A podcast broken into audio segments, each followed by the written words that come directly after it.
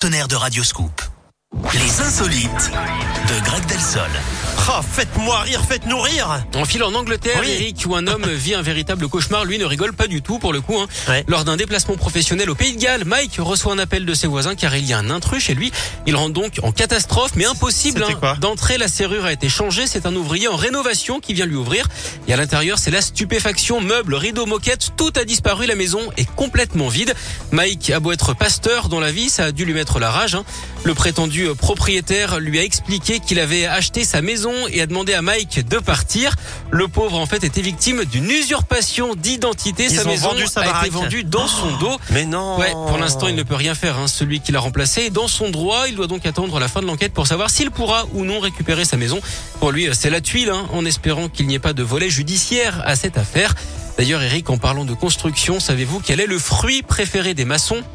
C'est le coin. Ah, ça aurait pu, mais non, c'est les murs. Ah, les murs, bah, ça marche. Merci beaucoup. Mais c'était bien les coins, Eric. Bravo. Pour une fois que j'avais un truc, bon. ouais, bien. Merci Greg, à tout à l'heure. À tout à l'heure. Restez avec nous sur Radioscope. Cœur de pirate arrive dans un instant et juste avant c'est Tom